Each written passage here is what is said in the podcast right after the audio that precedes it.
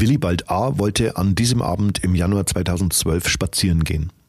Völlig nichts ahnend, dass er gleich das erste Zufallsopfer von Bonnie und Kleid für Arme werden sollte. Florian K. und Katja R. wollten sich ins Ausland absetzen, auswandern, weil sie ihre Leben hier in Deutschland nicht in den Griff bekamen. Das Geld sollte wie bei dem berühmten Gangsterpärchen, das in den 30er Jahren in den USA umherzog, durch Raubüberfälle reinkommen. 22 Tage hatten der fahnenflüchtige Soldat und die Pflegerin dafür eingeplant, dann sollte der nur zweieinhalb Stunden vor der ersten Tat gebuchte Flieger in die Freiheit abheben. Doch es kam anders.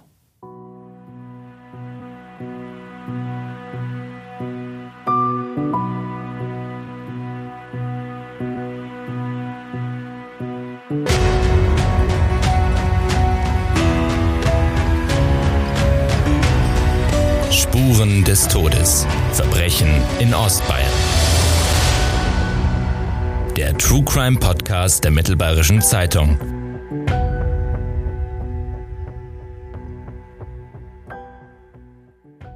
Paragraph 211 im Strafgesetzbuch legt die Maßstäbe für die schlimmste Tat fest, die man begehen kann.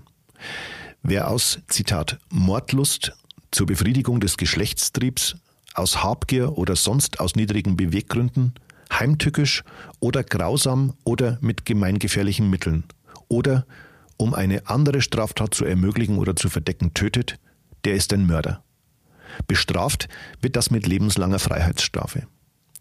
Das haben Sie, liebe Zuhörerinnen und Zuhörer, sicherlich schon mal gehört, gelesen oder vielleicht sogar selbst gegoogelt. Auch heute geht es um Mord, wobei der Killer diesmal womöglich tötete, weil er einfach wissen wollte, wie das ist. Das nämlich sagte die 23-jährige Komplizin von Florian K. bei der Polizei aus. Damit aber erstmal Hallo und danke, dass Sie wieder reinhören. In dieser neuen Folge Spuren des Todes, Verbrechen in Ostbayern geht es um eine Tat im Norden der Oberpfalz. Um den Stoppelfeldmord in Weiden. Auch diesmal bin ich nicht allein, sondern habe mir einen Gast eingeladen, der mit diesem Fall bestens vertraut ist, denn er ist Anwalt und hat besagte junge Frau als Pflichtverteidiger vertreten. Und genau darüber will ich mit Ruven Kolberts sprechen. Hallo hier bei der Mittelbayerischen. Herr Baumgarten, hallo, grüße Sie. Vielen Dank für die Einladung und auch hallo an die Zuhörerinnen und Zuhörer.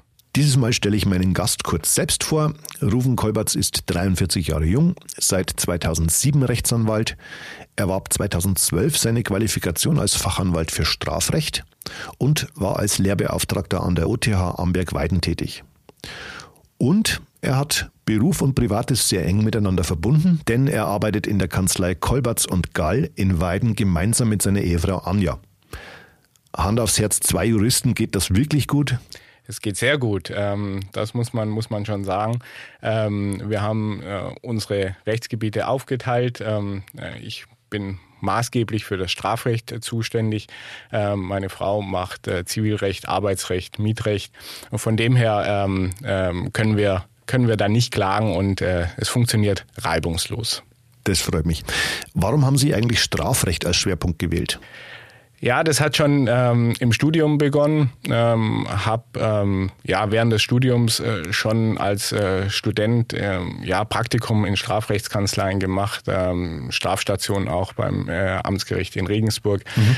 Und äh, so bin ich einfach in diese in diese Materie reingekommen und äh, ja deswegen äh, bin ich dann auch bei Strafrecht geblieben, weil es einfach für mich ähm, ja eine wie soll ich sagen, ich fühle mich so als, als, als Prellbock zwischen ähm, Justiz und, und dem Mandanten. Ja. Der Mandant ist immer so allein ähm, äh, auf weiter Flur und hat äh, so eine Übermacht äh, gegenüber, okay. äh, nämlich die, die Strafjustiz. Und äh, da äh, ja, spielt ein Stück weit Idealismus einfach rein.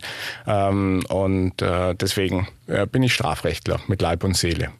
Warum ist es so wichtig, diesen Prellbock zu haben? Ja, weil der Mandant grundsätzlich mal ja in diese Situation reinkommt, ähm, ohne zu aus wissen, eigener Schuld aus eigener Schuld natürlich äh, hin und wieder, ähm, aber es gibt auch äh, sicherlich äh, Situationen, äh, wo man ja, Autounfall baut äh, aus Versehen und da jemanden ähm, ja, verletzt oder, oder sogar tötet, äh, wo man quasi ja, nicht, nicht in der Situation einfach sein will und ähm, äh, auch nicht die Möglichkeit hat, jetzt hier geeignete Maßnahmen für sich selber zu treffen. Und äh, deswegen braucht es einfach eine Person, ähm, äh, die sich da dazwischen stellt und äh, dem Mandanten vor Schaden bewahrt und natürlich auch dem seine Rechte wahren zu können. Wenn ich mich richtig entsinne, 2012 der Fachanwalt für Strafrecht, das dürfte eine Ihrer ersten großen Fälle gewesen sein, oder? Das ist äh, richtig, das war mein erstes Kapitaldelikt. Ähm, davor natürlich äh, strafrechtliche Fälle äh, bearbeitet, mhm. auch schon etwas größere, aber äh, das war das erste Kapitalverbrechen, das ich in meiner Laufbahn hatte, ja. Und das begann rechtlich gesehen mit einer Lappalie, wenn man das so nennen möchte nämlich mit einer gefälschten Überweisung, die Katja R. an jenem Mittwoch oder vielleicht auch erst nach der eigentlichen Bluttat bei einer Bank in Weiden einwirft. Über 3045 Euro, die vom Konto eines Gastronomen auf Iris gezahlt werden sollen. Unterschrieben ist das gefälschte Formular von Florian K. Der war tags zuvor nicht zum Dienst bei der Bundeswehr im niederbayerischen Regen erschienen und stattdessen zu seiner Ex nach Weiden gefahren. Das Paar kommunizierte nach seiner Trennung im November 2011 erst ganz wenige Tage wieder miteinander. Doch es ging nicht um die wiederentdeckte Liebe, sondern sie schmiedeten einen fatalen Plan, der am Ende einen Menschen das Leben kostet. Herr Kolberts, wie gut erinnern Sie sich an die Tat selbst? Da wussten Sie ja noch nichts davon, dass Sie später mal sehr intensiv damit zu tun haben. Was hörte man damals in Weiden über die Geschehnisse in der Konradshöhe? Es war tatsächlich so, dass man sich heute noch, ich meine, das ist fast zehn Jahre her, sehr gut an, an die Zeit erinnert, äh, dass äh, eine, eine Person äh, leblos gefunden wurde. Ja, dann hörte man natürlich in Zeitungen und, und, und Regionalsendern, dass hier eben eine tote Person da war. Aber man hat erst dann ein bisschen später dann über eine, einen Fahndungsaufruf äh, das Ganze weiterverfolgen können, mhm. ähm, äh, dass da eben zwei Personen gesucht wurden, die dringend tatverdächtig wohl waren. Und so äh, war dieses Tötungsdelikt äh, schon sehr präsent bei uns in der, in der Region. Ja, eben aufgrund der ganzen Fahndungsaufrufe und alles hat darüber berichtet. Ja. Ähm, und das ist ja dann auch äh, deutschlandweit so gewesen. Also von dem her war das schon sehr präsent. Denkt man dann als frisch gebackener Fachanwalt für Strafrecht, gedacht, hui, das könnte was für mich sein? also man wusste ja noch nicht noch nicht viel ja. ja. und äh, von dem her hat man das natürlich schon schon gewisserweise ein bisschen ein bisschen im Hinterkopf aber jetzt explizit dass man so äh, sagt äh, das das will man haben oder sowas das äh, war beileibe nicht so okay die Region kam zu dieser Zeit ja nicht aus den Schlagzeilen. Nur ein paar Wochen zuvor fand man in Altenstadt, unweit von Weiden, ein älteres Ehepaar tot in deren Wohnung. Wie sich herausstellte, erstach der 63-Jährige seine ein Jahr ältere Frau und danach sich selbst. Im Juni 2011 wurde ein kleiner Weiler bei Erbendorf zum Tatort. Ein 34-Jähriger tötete den Wirt vom Ortsrichter Stübel mit einem schweren Hammer aus purer Habgier. Viereinhalb Monate später starb eine 21-Jährige durch die Hand eines Stalkers. Im November 2011 tötete eine zurückgewiesene Internetbekanntschaft die alleinerziehende Mutter mit vier Messerstichen. Über Wochen hatte er die junge Frau mit SMS und Anrufen belästigt, war um die Wohnung herumgeschlichen, dass sogar die Polizei aktiv wurde. Genau. Und der Täter, der dann schlussendlich verurteilt wurde, ist dann selber Opfer eines Verbrechens geworden. Ne? Mhm. Also, soweit ich mich erinnern kann, ist er in der JVA Straubing nämlich von einem Mitinsassen attackiert wurde, schlussendlich überlebt hat, aber äh, trotzdem ähm, ja, ähm, es nicht so einfach hatte da in der JVA. Ich erinnere mich da auch sehr gut dran, denn den Fall, beziehungsweise einen Fall, den der Täter, der äh, den Stalker angegriffen hatte, hatte ich hier schon in einem Podcast beleuchtet. Die Folge hieß Das Böse hat einen Namen und zeichnete die Abartigkeit des Killers Martin P., finde ich, sehr, sehr gut nach. Auch, dass es dessen zweiten Kindermord 2005 nach heutigem Recht nicht gegeben hätte. 2010 nämlich hatte der BGH auch die nachträgliche Sicherungsverwahrung für Jugendstraftäter, wie P einer war, für zulässig erklärt. Aber kommen wir mal zurück zu unserem Fall. Gerade mal vier Tage hatten Florian K. und Katja R. wieder Kontakt zueinander und schmiedeten ihren Plan vom neuen Glück im Ausland, das sie sich aber eben auf Kosten zufällig ausgewählter Opfer finanzieren wollten. Am 23. Januar 2012 schrieben sie per SMS. Hm, okay. Brauchen wir aber echt eine Menge Kohle. Die holen wir. Und keine Sorge. Danach schreibt K. ihr, dass der Hausmeister wegen der überfälligen Miete, die er für das Abenteuer Auswanderung nicht mehr zahlte, hundertmal klingelte und Maximal zwei Tage noch. Smiley. Warum wollten die beiden eigentlich weg? Weiß man das? Ja, ähm, da haben äh, die beiden äh, Angaben bei der Polizei und auch beim Sachverständigen gemacht. Es war so, äh, dass äh, Florian K. jetzt Soldat war und hatte aber ähm, Bedenken, in den Einsatz zu gehen, war auch insgesamt wohl unzufrieden. Meine Mandantin, die äh, Katja R., ähm, war ebenfalls mit ihrer, mit ihrer Situation unzufrieden, äh, hat zwar ja ihre ihre Schule ganz normal beendet, mhm. ähm, hat dann aber keine Anstellung gefunden, ist dann erst über die Zeitarbeitsfirma gegangen, ähm, ist dann da aber wieder entlassen worden. Okay. Und äh, so hat man wohl dann äh, ja gemeinsam überlegt, ob man nicht ja auswandert. Dafür hätte es aber sicherlich auch andere Lösungen gegeben. Richtig.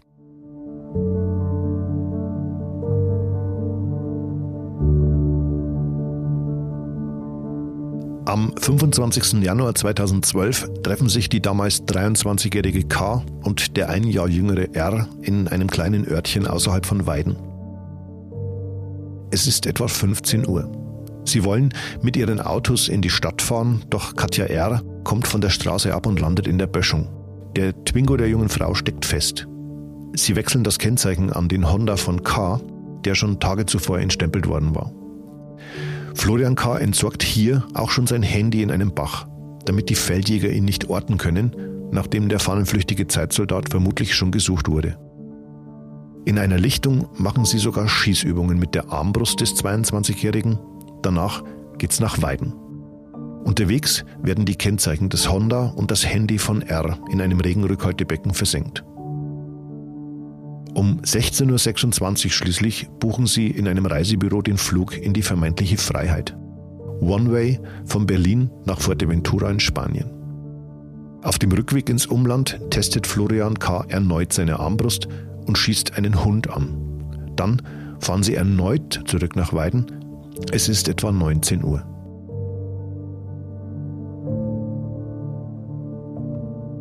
Zeugen fällt der hellblaue Kombi auf, der an einem Radweg parkt. Willibald A. geht arglos daran vorbei. Kurz darauf trifft ihm plötzlich ein Pfeil an der Schulter und Florian K. stürzt sofort auf ihn zu, sticht mit seinem Survivalmesser zigfach auf das Opfer ein. Dann flüchtet der 22-Jährige ohne Beute, er stürzt im Laufschritt auf das Auto zu und sie fahren davon. Ein Zeuge findet Willibald A. röchelnd auf dem Weg. Der sagt noch, er sei zusammengeschlagen worden und er habe ihn umbringen wollen. Der Mann läuft sofort nach Hause und alarmiert um 19.31 Uhr mit dem Handy die Polizei.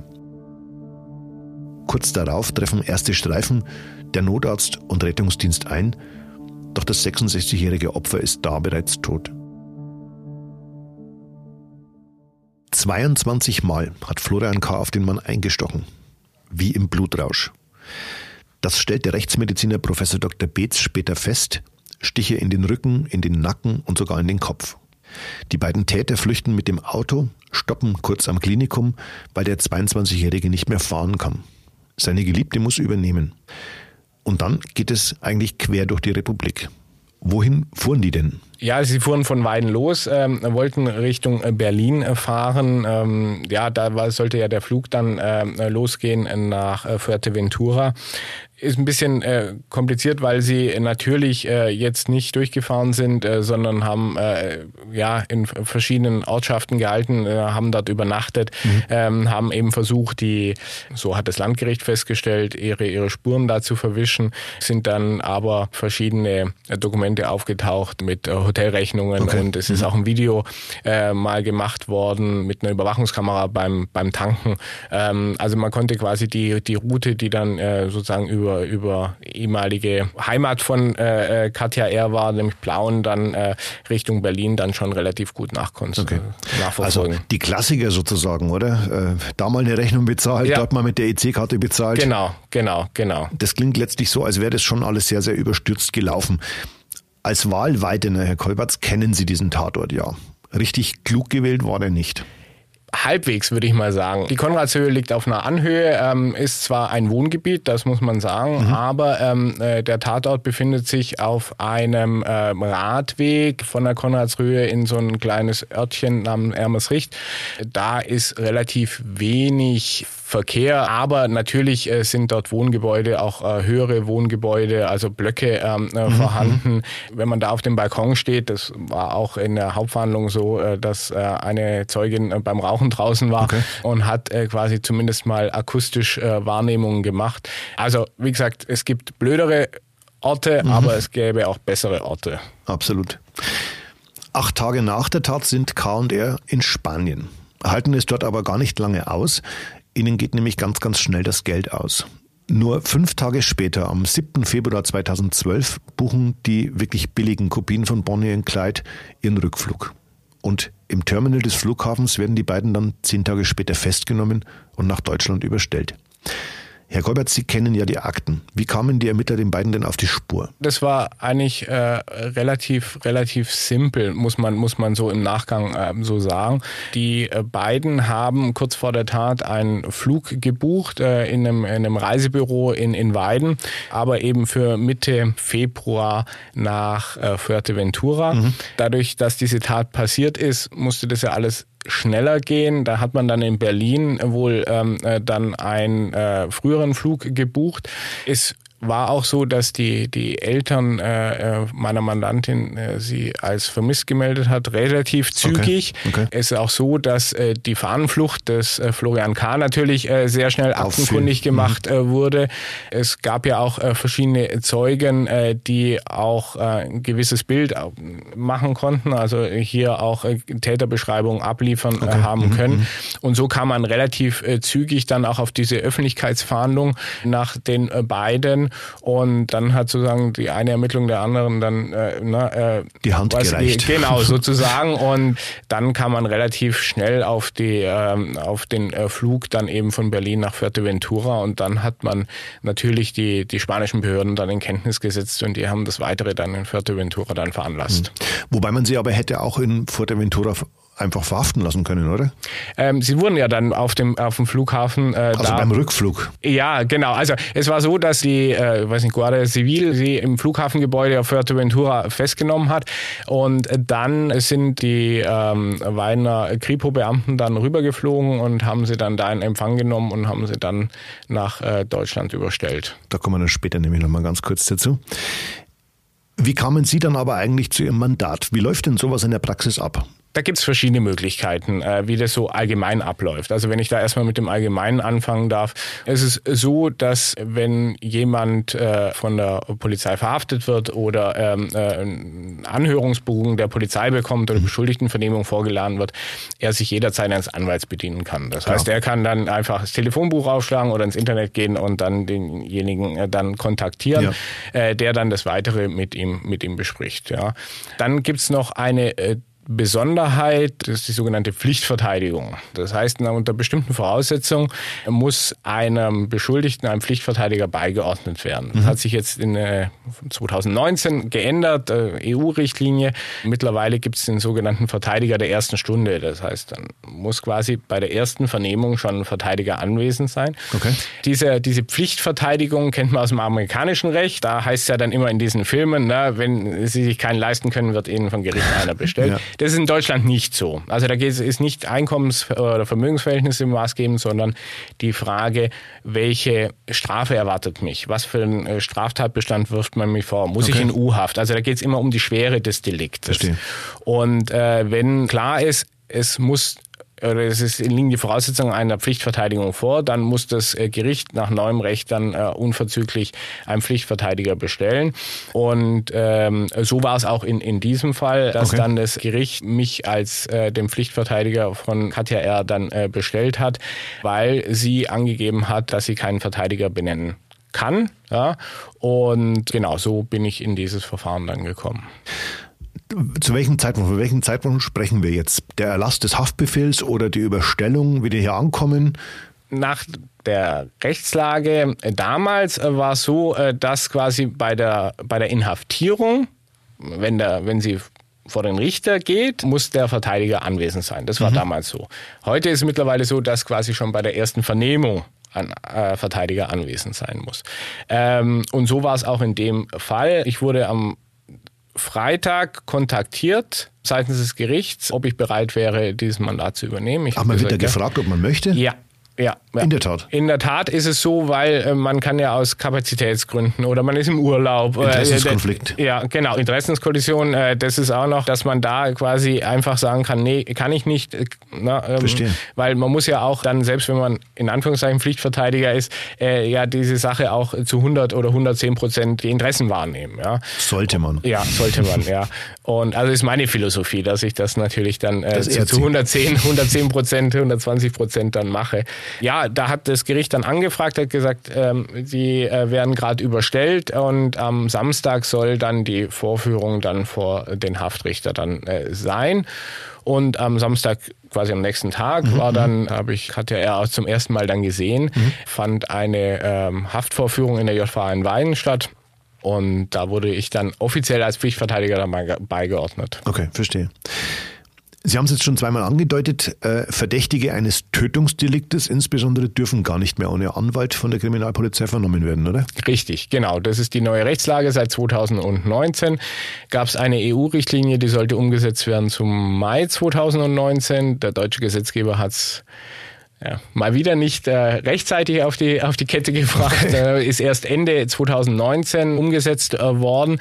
Es ist so, dass eben jetzt der sogenannte Verteidiger zur ersten Minute einfach äh, vorhanden sein muss. Das ist eben bei Tötungsdelikten, also alles ab einem Jahr Freiheitsstrafe Okay. mindestens, Verbrechen, da muss einfach der Verteidiger dann, dann da sein, äh, dass eben keine, keine Probleme bei Vernehmungen und so weiter oder dass die auch nicht überrumpelt werden können, dürfen, ja, ähm, dass man hier Vernehmungen ohne den Anwalt dann macht. Schlagen da einem Rechtsanwalt zwei Herzen? Weil, Stichwort Überrumpelung, denken wir an äh, große Entführungen, wo äh, die Opfer sozusagen womöglich noch am Leben wären heute, wenn man die Täter vielleicht überrumpeln hätte können. Schwierige Frage, Herr Baumgarten, schwierige Frage. Also grundsätzlich mal steht bei mir an erster Stelle die Wahrung der Rechte des Mandanten. Das ist mal das, das, das alleroberste äh, äh, Gebot äh, meiner, meiner Tätigkeit. Das heißt, äh, mit Gedeih und Verderben werde ich versuchen, den Mandanten hier nicht in eine, eine Situation zu bringen, wo er quasi allein nicht mehr rauskommt. Ja. Und das ist das Wesen der Strafverteidigung. Und da muss man einfach sagen, man muss dann seine eigenen Emotionen, seine subjektiven Elemente einfach zurückstellen. Das muss man einfach können. Und wenn man das nicht kann, dann hat man auch, ähm, wie gesagt, Juristerei ist ein weites Feld, ja. Und äh, dann äh, bin ich einfach der Meinung, dass ja man äh, eben nicht in die Strafverteidigung gehen soll, wenn man da einfach selber Gewissensbisse oder Konfliktpotenzial sieht.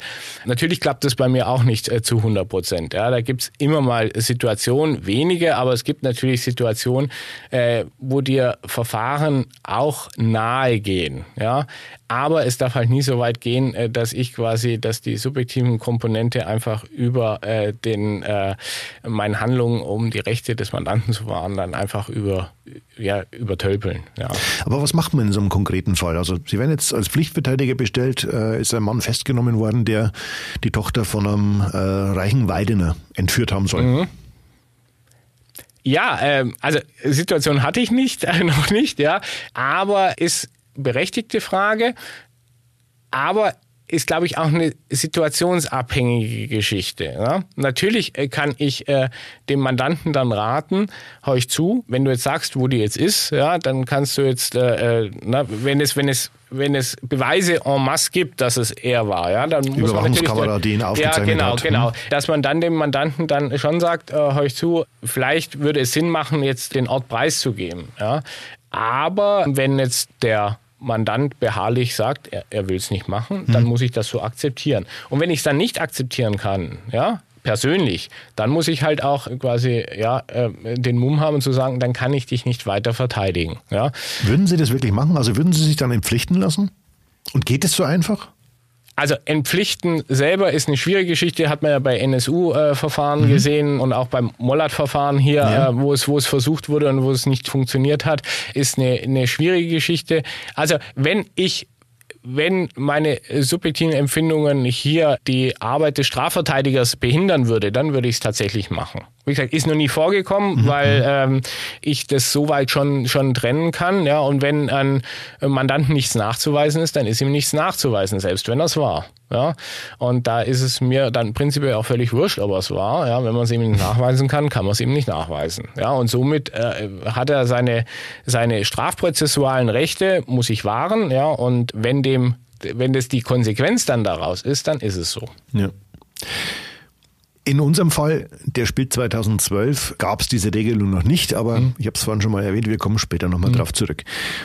Sie haben Frau R. dann das erste Mal in der JVA in Weiden gesehen. Wie wirkte die denn auf Sie?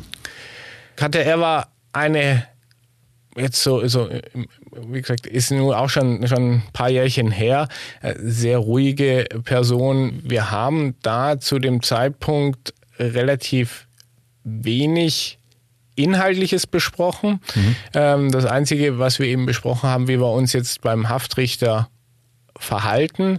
Und da ist meine Devise immer erstmal nichts sagen. sagen. genau. Erstmal nichts sagen, weil man kennt die Akte nicht, äh, man weiß nicht, in welche Richtung das Ganze läuft. Von dem her haben wir uns darüber verständigt, dass wir, dass wir beim Haftrichter keine Angaben äh, machen. Und das haben wir dann auch so, so gemacht. Und dann kam die Akte und dann äh, waren natürlich verschiedene Besuche dann in der JVA in Regensburg mhm. dann äh, ja, äh, folgend. Und ähm, ja, so ist Aber man dann. Wie, wie, wie, wie verhält sich so jemand? Also ich meine, die wusste ja, was ihr vorgeworfen wird. Sie wusste, was ihr vorgeworfen wird, aber ich glaube, dass man in dieser Situation es erstmal nicht so zu 100 Prozent überreißt. Mhm. Ja? Man weiß, man ist jetzt verhaftet worden, man ist jetzt nach Deutschland geflogen, man äh, hat jetzt einen Verteidiger an, an der Seite, äh, man sitzt gegenüber einem Richter in einer JVA. Das sind so viele Eindrücke, die sicherlich nicht so einfach zu verarbeiten sind und deswegen natürlich auch gewisse äh, ja, äh, in sich Gekehrtheit äh, schon, schon nachvollziehbar ist. Und äh, deswegen ist eben auch ja der Rat, dass man da erstmal nicht sagt, weil einfach diese, die Situation, die man so noch nie hatte, sie war ja nicht vorbestraft, sie mhm. kannte die, die Strafjustiz ja nicht, mhm. dass man äh, da erstmal hier das Ganze etwas, etwas ruhiger hält. Ja. Verstehe. Am 2. November 2012 beginnt der Prozess zum Stoppelfeldmord in Weiden. Das Landgericht hat dafür fünf Verhandlungstage angesetzt. Dabei sollte es auch um die Rolle ihrer Mandantin gehen. Angeklagt worden war sie für versuchten Raub mit Todesfolge, nicht wegen Mordes oder Beihilfe dazu. Was war damals das Ziel Ihrer Verteidigung? Auch keine einfache Frage, weil ähm, da muss man die Aktenlage kennen und die versuche ich jetzt einfach mal kurz so äh, zusammenzufassen. Mhm. Der Zeuge, der da oben mit anwesend war, der die Person auch gesehen hat, der auch dann an dem Opfer vorbeigekommen ist, wo Sie gerade vorher gesagt haben, mhm. der auch dann äh, den Notruf dann ja. äh, gewählt haben, hat, hat eine männliche und eine weibliche Person gesehen. Diese weibliche Person meine Mandantin, soll am Auto gewesen sein. Mhm. Die männliche Person kam ihn schreiend oder rennend entgegen. Das soll Florian K. gewesen sein. Also sagt ein unabhängiger Zeuge, dass meine Mandantin nicht am Tatort selber war, der ja, ja. irgendwie 40 Meter von dem Auto einfach genau. ent entfernt war. So. Natürlich ist dann das Ziel der Verteidigung zu gucken, dass man aus der, aus dem Totschlags- oder Morddelikt draußen bleibt. Na, das war mal äh, die, das Ziel der Verteidigung stützend eben auf unter anderem diesen Zeugen. Mhm. Ja. Wobei wir nicht verschweigen dürfen, dass auch gegen Katja R. durchaus belastende Beweise gefunden wurden. Unter anderem nämlich ihre DNA an der Armbrust, die ihr Komplize am Tatort zurückgelassen hatte. Zudem sagte sie aus, K. habe in Notwehr gehandelt, weil das Opfer angeblich auf ihn losgegangen sei. Ja, das ist, das ist richtig. Also DNA wurde an der Armbrust äh, gefunden. Auch wurde durch den äh, Zeugen gesagt, dass meine Mandantin äh, blonde Haare gehabt haben soll. Meine Mandantin hatte pechschwarze Haare und so ähm, hat die Kammer gesagt, es wurde eine Perücke aufgezogen. Mhm. mhm. Und aus diesen verschiedenen kleinen Indizien hat dann die Kammer schlussendlich gesagt, meine Mandantin hat hier tatsächlich mitgeholfen, einen Menschen zu töten und war somit dann in der, in der Beihilfe zum, zum Mord mit drin. Ich glaube mich auch zu erinnern, dass die, äh, der Zeuge geschildert hat, dass sie ihn versucht hat aufzuhalten, oder? Ja, also der Zeuge hat tatsächlich gesagt, in der Gespräch man hat, zu verwickeln. Genau, so. genau, man hat ein Gespräch. Also er sei an diesem, an diesem Auto vorbeigegangen, äh, meine Mandantin wäre ausgestiegen, wäre dann hinter ihr hergelaufen, dann wäre man auf, auf quasi gleicher Höhe gewesen, dann wäre man in ein Gespräch gekommen, ob sie aus Ermersricht stammt, äh, weil man jetzt quasi in diese Richtung unterwegs mhm. sei. Aber ein Aufhalten, also ein klassisches Aufhalten, nicht zum Tatort gehen, hm. das hat der Zeuge nicht ausgesagt, sondern okay. man quasi einfach bloß, äh, man hat In ein Gespräch, Gespräch genau, und hm. dann plötzlich kam Florian K. rennend äh, zurück und äh, meine Mandantin wäre dann auf dem Absatz umgekehrt und wäre mit zum Auto zurückgegangen. Verstehe. Was hatten Sie eigentlich für einen Eindruck von Florian K.? War das der eiskalte Killer, der womöglich aus purer Lust zu morden gemordet hat? Einen persönlichen Eindruck konnte ich ja nur aus der Hauptverhandlung gewinnen. Mhm. Ich habe ihn vorher nicht gesehen, ja. ich habe ihn danach nicht gesehen. Ich habe ihn nur im Rahmen der Hauptverhandlung ja, kennengelernt ist auch zu viel gesagt, erlebt. erlebt. Äh, also da maße ich mir jetzt kein Urteil an, ob er jetzt tatsächlich einer ist, der es äh, so quasi wissen wollte, wie man, wie man Menschen tötet oder wie es sich anfühlt, Menschen zu töten. Von dem her kann ich da, kann ich da einfach nichts dazu mhm. sagen. Mhm. Es heißt ja immer, und das schreiben auch viele Kollegen immer wieder, teilnahmslos oder regungslos nahm jemand sein Urteil entgegen. Ja. Halten Sie das für ungewöhnlich? Nee, äh, halte ich, halte ich nicht für ungewöhnlich. Ich glaube, die Mehrzahl meiner Mandanten nehmen das Urteil regungslos äh, entgegen. Mhm. Ja, weil ein Gericht, und das muss man auch wieder erstmal verarbeiten, wenn ein Gericht quasi gerade im, ich sag mal, äh, im, im Bereich des Landgerichts, also vier Jahre aufwärts, ist es einfach, kommt eine Freiheitsstrafe raus und wie gesagt, das muss man erstmal verarbeiten. Natürlich gibt's hin und wieder mal Mandanten, die dann Akten durch die Gegend äh, schmeißen. Gab's auch schon. Ja. ja. Und es gibt auch welche, die bedanken sich beim Gericht. Äh, jetzt grad, na, wenn jetzt einfach eine bessere Strafe rausgekommen ja. ist, als, als man erwartet hat. Aber ich sag mal, der Grundsatz äh, ist, dass man, dass man es tatsächlich relativ regungslos äh, her, hinnimmt. Ja. Und das ist, finde ich, vor allem nichts, was man jemandem unterstellen oder vorwerfen darf. Man muss sich mal auch wenn sich äh, Angeklagte zumeist äh, selbst in diese Situation gebracht haben, das ist schon viel, was da auf einen einprasselt. Ja, ne, ganz klar. Also ich würde es nicht haben wollen und äh, ich mache äh, solche Verhandlungen ja jetzt nur äh, das eine oder andere Mal. Hm. Aber als Angeklagter quasi da zu sitzen und von vier, fünf Richtern beurteilt zu werden, ob man in, in die JVA geht, ob man äh, jetzt gerade hier 23, 24, 22 Jahre, ob man da zu lebenslanger Haft verurteilt wird, wenn noch die Schwere der Schuld ausgesprochen wird, dann heißt es, dass ich äh, relativ lang im, äh, in der JVA sitzen werde. Mhm. Ja. Und äh, da muss man einfach sagen, es ist ja auch eine Frage der Verteidigungsstrategie. Äh, was sage ich zum Mandanten, wie er sich verhalten soll? Das ist ja auch noch. Ähm, was sagen Sie zum Mandanten? Kommt auch auf den Fall an. Grundsätzlich mal äh, sage ich, das sage ich bei jedem, Höflichkeitsform. Ja, also quasi, dass man, dass man Leute ausreden grüßen. lässt. Ja, genau. Äh, das sind einfach so, so, so, so, ja. so, so kleine Dinge, ähm, äh, die, die wichtig sind. Ja, aber dass man sagt, euch zu, lach nicht. Ja, dass man sagt, äh, nicht Kopfschütteln, nicht nicken, äh, einfach stoisch da sitzen, auch wenn es schwer fällt. Mhm. Äh, wenn dann eben Leute über dich reden, sie reden ja über dich. Ja. Genau. Und äh, der Mensch ist ein, ja, hat einfach im Blut sich zu rechtfertigen. Ja. Das ist quasi jeder, das weiß jeder von den Zuhörerinnen und Zuhörer, äh, wenn die Polizei einen anhält und man nicht weiß, ne, quasi, und die Polizei fragt, sie sind zu schnell gefahren, dann versucht man sich zu rechtfertigen. Ja. quasi, ich sag mal, unter, unter einem Prozent wird sagen, ja, ich weiß, ich bin zu schnell gefahren oder ja, tut mir leid, sondern äh, ich musste äh, äh, die Kinder abholen, ich musste ich schnell zur bemerkt. Arbeit. Ja, genau. Ja. Na, also man versucht immer, sich zu rechtfertigen. Und äh, wenn der Verteidiger äh, quasi die, die Verteidigungsstrategie entwickelt, zu sagen, hör ich zu, du sagst gar nichts, ja, dann ist halt diese Rechtfertigungsoption weg. Ja? Mhm. Und das ist natürlich eine, äh, auch eine schwierige Geschichte für den, für den Mandanten dann, weil er sich dann eben nicht rechtfertigen kann. Mhm. Ja.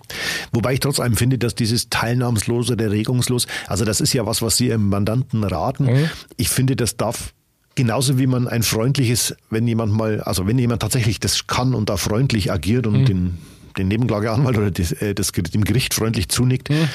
Es ist halt irgendwo befremdlich. Mhm. Ich finde es aber trotzdem, man urteilt da auch ganz, ganz schnell, auch als Journalist.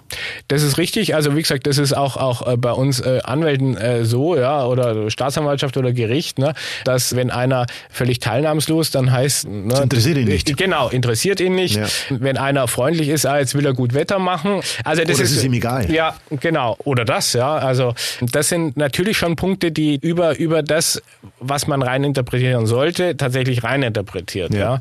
Und da empfiehlt sich dann auch für alle Beteiligten einfach da auch mal einen, einen Schritt zurückzugehen. Das finde ich einen sehr guten Vorschlag. Aber man darf trotz allem nicht vergessen, die Leute haben sich zumeist selbst in diese Situationen gebracht. Trotzdem sollte man nicht urteilen über jemanden, den man nicht kennt. Wie war denn das bei Ihrer Mandantin? Was hatte die für einen Eindruck auf Sie gemacht zum Tatvorwurf? Nachdem wir die Akte erhalten haben, sind wir natürlich da in Gespräche dann gegangen. Ähm, habe dann natürlich mal, wie es meine Aufgabe ist, erfragt, wie denn aus Ihrer Sicht die Sache abgelaufen ist, wie das Ganze dann auch geendet hat, äh, wie dann die Vernehmungssituation dann war, als die Polizei sie äh, vernommen hat.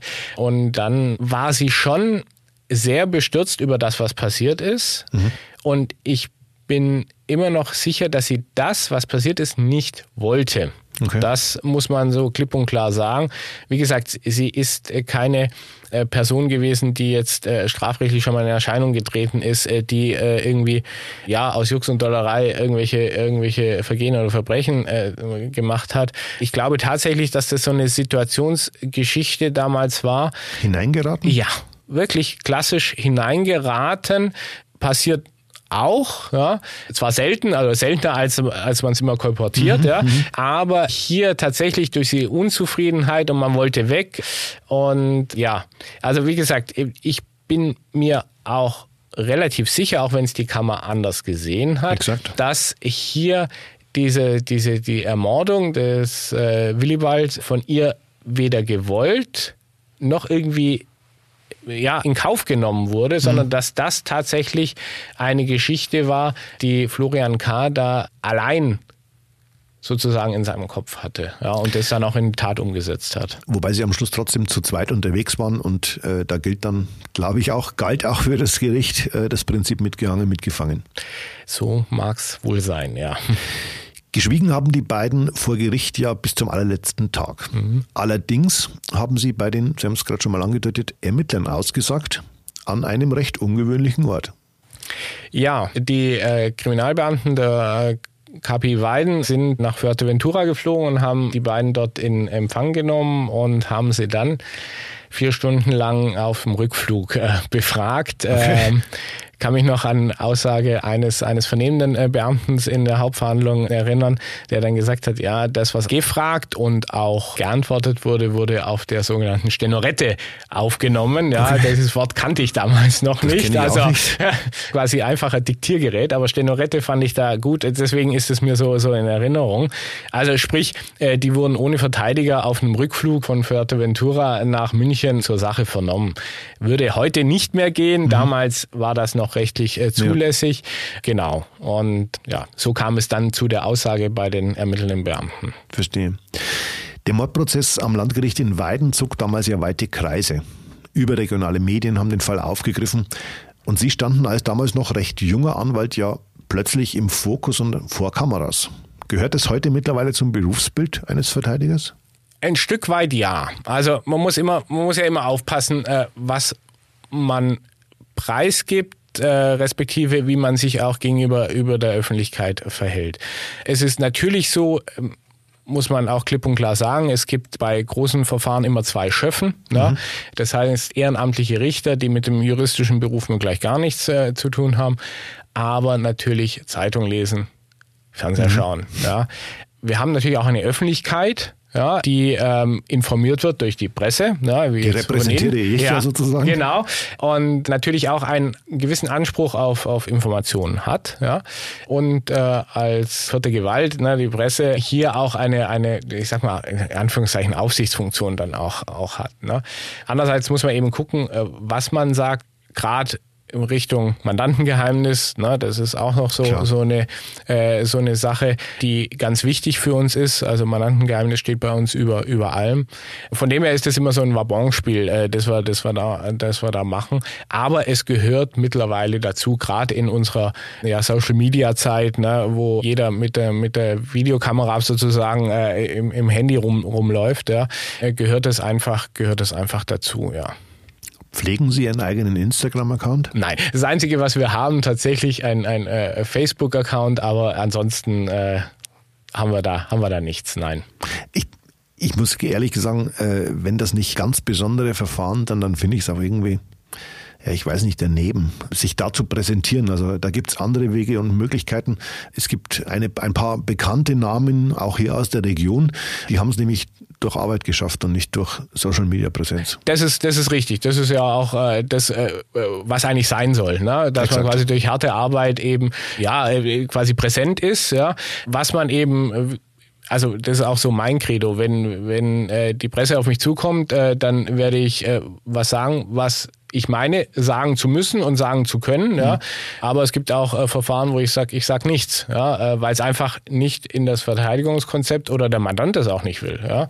Der Mandant äh, kann auch einfach Nein sagen. Sagt, genau, ne? genau. Der kann in den Maulkorb erteilen. Genau, na klar, ja. Und äh, wie gesagt, auch verstehe ich auch jeden, der sagt euch zu, na, bitte, bitte nicht. Ja. Mhm. Und äh, von dem her ähm, gehört es dazu, aber man muss äh, das auch weise einsetzen. in der richtigen so Dosis. Ja, genau, genau. genau.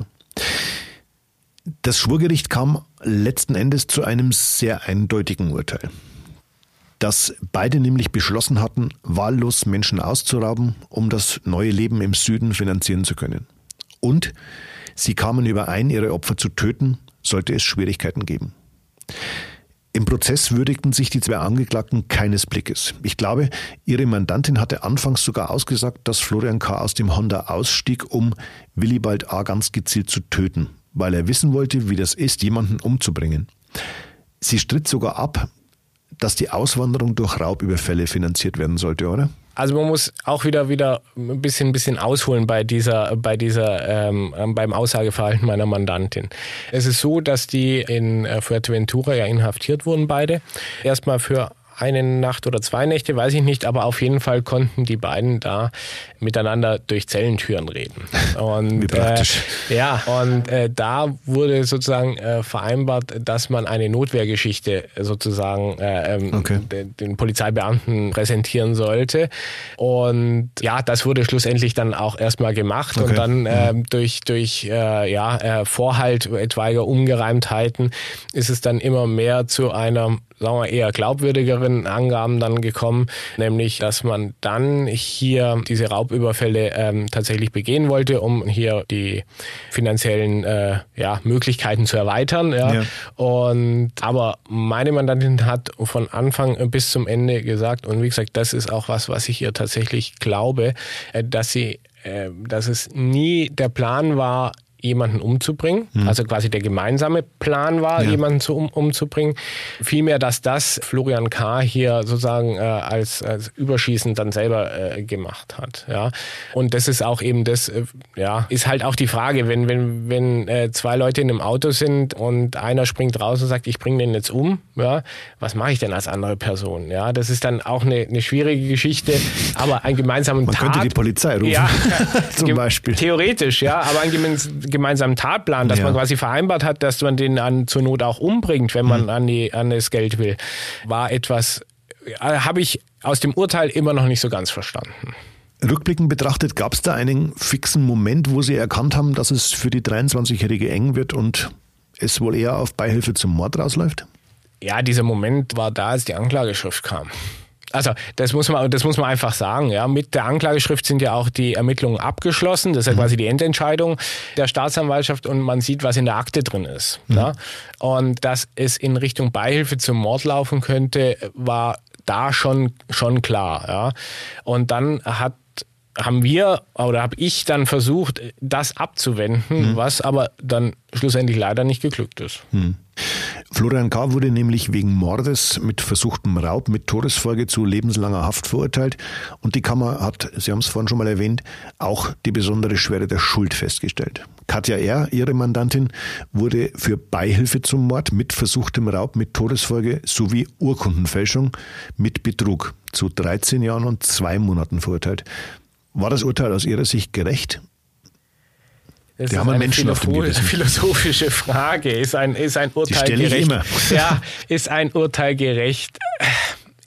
Äh, Ich bin kein Philosoph, ich bin Jurist, ja, ich bin auch kein Moralist. Ja. Ähm, das heißt, ob ein Urteil gerecht ist, muss jemand anders entscheiden. Ich muss gucken, kann ich anhand der, der Aktenlage, der Faktenlage, der Beweise, der Indizien sagen, dass das Urteil nachvollziehbar begründet ist. Okay. Das, sind, das ist das, was ich, was ich sagen äh, kann. Und da sage ich, dass ich bei der Verurteilung wegen Beihilfe äh, zum Mord mich immer noch schwer tue, das äh, anhand der Faktenlage dann in Einklang zu bringen, muss ich ganz ehrlich sagen.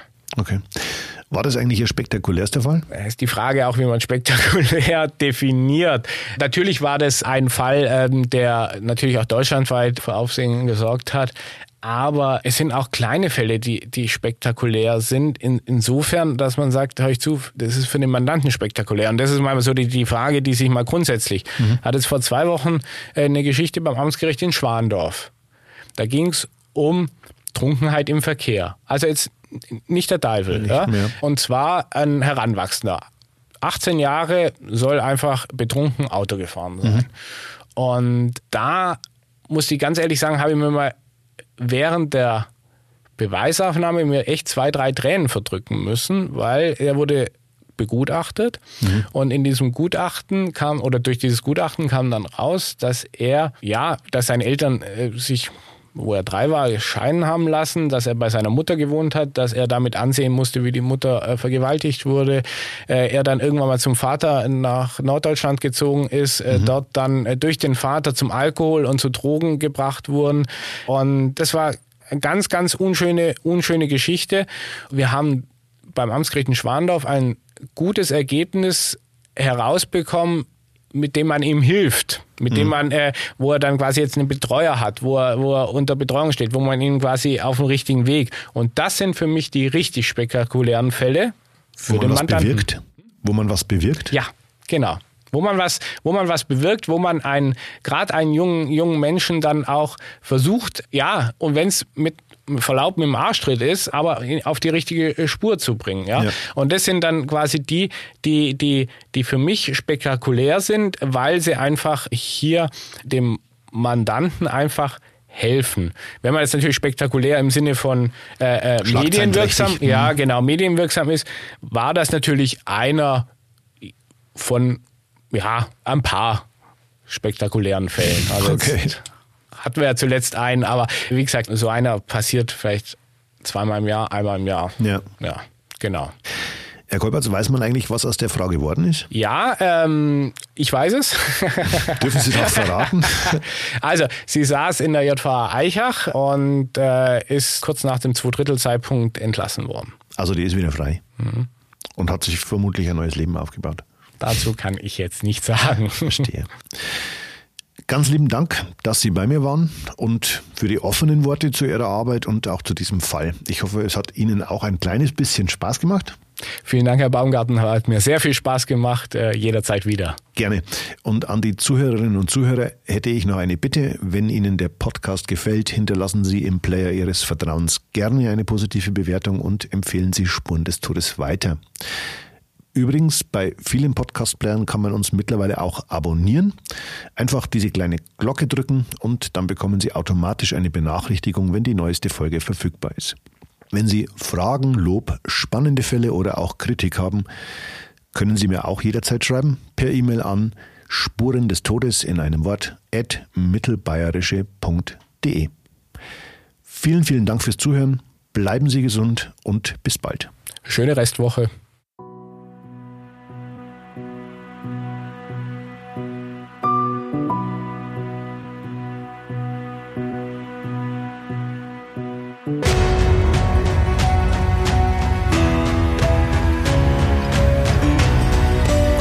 Spuren des Todes. Verbrechen in Ostbayern.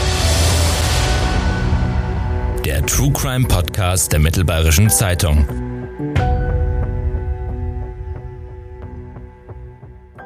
Dieser Podcast ist eine Produktion von Mittelbayerische Das Medienhaus. Konzeption und Redaktion André Baumgarten.